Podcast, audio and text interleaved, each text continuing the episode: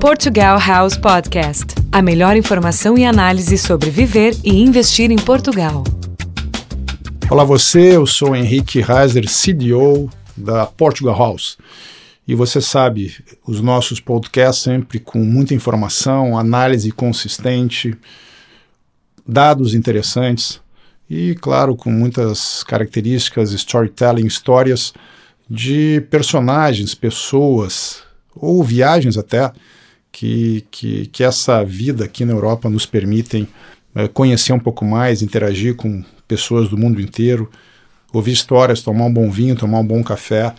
E obviamente que tudo isso gera uma grande diversão, mas acima de tudo um, uma quantidade brutal de conteúdo, eh, de acesso eh, a novos mercados, a novas histórias, e acho que eh, saber contar histórias, saber poder viver essas histórias, ter experiências que agregam um valor, geram uma mais-valia nas relações e necessariamente nos negócios, é algo absolutamente espetacular.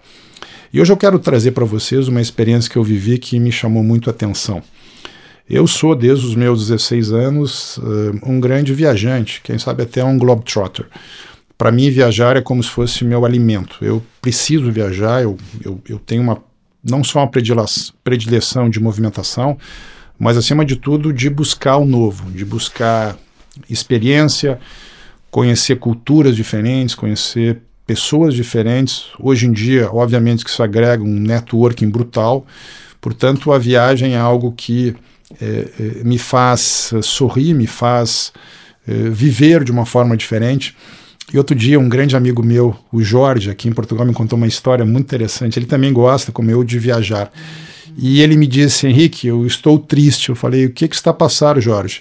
Eu não tenho minha próxima viagem. Eu estou um pouco incomodado que eu ainda não sei o que, que eu vou fazer de próxima viagem. Portanto, pensar no futuro e saber que vai ter uma viagem, vai ter uma aventura, vai ter um, um algo diferente, incentiva, faz que exista o brilho nos olhos. E, e para isso eu busquei o Serviço Nacional uh, de Saúde aqui de Portugal. Eu estou a caminho da Ásia, mais uma vez eu vou à Ásia, eu tenho uma grande predileção pelo sudeste asiático, Camboja, Laos, eh, Vietnã, Tailândia, Myanmar, Birmania, enfim, gosto muito daquela região. E a Tailândia é um dos poucos países do mundo que me exigiram a apresentação da, do certificado de febre amarela. Nós sabemos que o Brasil tem muitas endemias e a febre amarela, infelizmente, ainda, é, é, raramente, mas ainda existe no Brasil, ela não está totalmente, é, enfim, não está totalmente resolvida no Brasil. E os países exigem às pessoas que vêm do Brasil ter a vacina de febre amarela. E a minha vacina de febre amarela foi tomada aí há sabe há 10 anos atrás, e no Brasil ela tinha validade de 10 anos. E eu liguei para o Serviço Nacional de Saúde, SMS aqui em Portugal, e me disseram: olha, senhor Henrique, o senhor não pode tomar nenhuma vacina antes de ter a consulta do viajante. Aí eu perguntei: o que é a consulta do viajante? O senhor vai ter que vir cá, uma médica ou médico especialista em viagens vai fazer um panorama para o senhor, o senhor vai apresentar os, os locais onde o senhor vai e ela só ela vai poder indicar se o senhor deve tomar alguma vacina, revalidar algum tipo de medicamento. Uh, o senhor não pode vir cá, como acontece no Brasil, por exemplo, nos principais aeroportos do país, você diz que ia tomar a vacina da febre amarela, vai lá o senhor lá e dá a vacina para você. Ou seja, não existe controle. Isso é um gasto público que muitas vezes acaba a pessoa, uh, por não conhecer ou por esquecer ou perder a caderneta das vacinas, toma várias vacinas o que além de fazer mal para a saúde, gera um custo público brutal, porque não existe esse controle. Aqui na Europa, a brincadeira não funciona dessa forma. Portanto, eu fui obrigado a uh, uh, marcar, agendar essa consulta do viajante. Me ligaram do posto de saúde, uma gentileza espetacular. Me disse: Olha, senhor Henrique, o senhor vai ter uma taxa moderadora. Eu disse: O que é taxa moderadora? Ah, o senhor vai pagar uma pequena contribuição, o senhor vai pagar um, um valor pequeno para ser atendido. Eu disse, quanto é que é esse valor pequeno? R$ 4,50. Falei, ok, pode marcar. Foi muito interessante. Um, a doutora Paula me atendeu em Passo d'Arcos, no Centro de Saúde Passo d'Arcos, próximo do Eras Park, que é um dos polos uh, das empresas de tecnologia aqui de Portugal. Hoje eles estão com uma marca que chama-se Oeiras Valley, cultura, educação, tecnologia e qualidade de vida, uma marca nova muito forte. Eu fui nessa, nessa consulta. E fiquei absolutamente impressionado com a qualidade, a exatidão das informações que a doutora Paula me uh, proferiu. Ela abriu, por exemplo, o site da Organização Mundial da Saúde, apresentando todas as endemias, região por região, dos países da Ásia.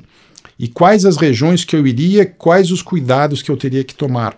Além disso, me indicou a questão da alimentação, a questão da água, a questão uh, uh, que tipo de medicamento poderia ou deveria tomar em caso de necessidade. Portanto, foi uma aula sobre saúde e, acima de tudo, a Organização Mundial da Saúde, os seus partners, os seus parceiros, sempre têm informação up-to-date.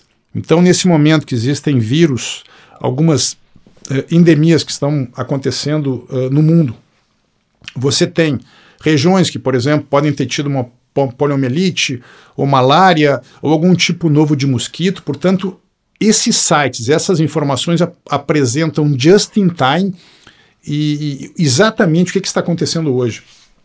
O que, que aconteceu semana passada foi uh, notificada tal pessoa com tal infecção, com tal doença, portanto, ela dá um cenário uh, uh, just in time atualizadíssimo sobre os cuidados que se deve ter, principalmente para países de terceiro mundo. Isso vale de igual forma para europeus ou americanos, enfim, pessoas que vão ao Brasil também devem ter esse cuidado.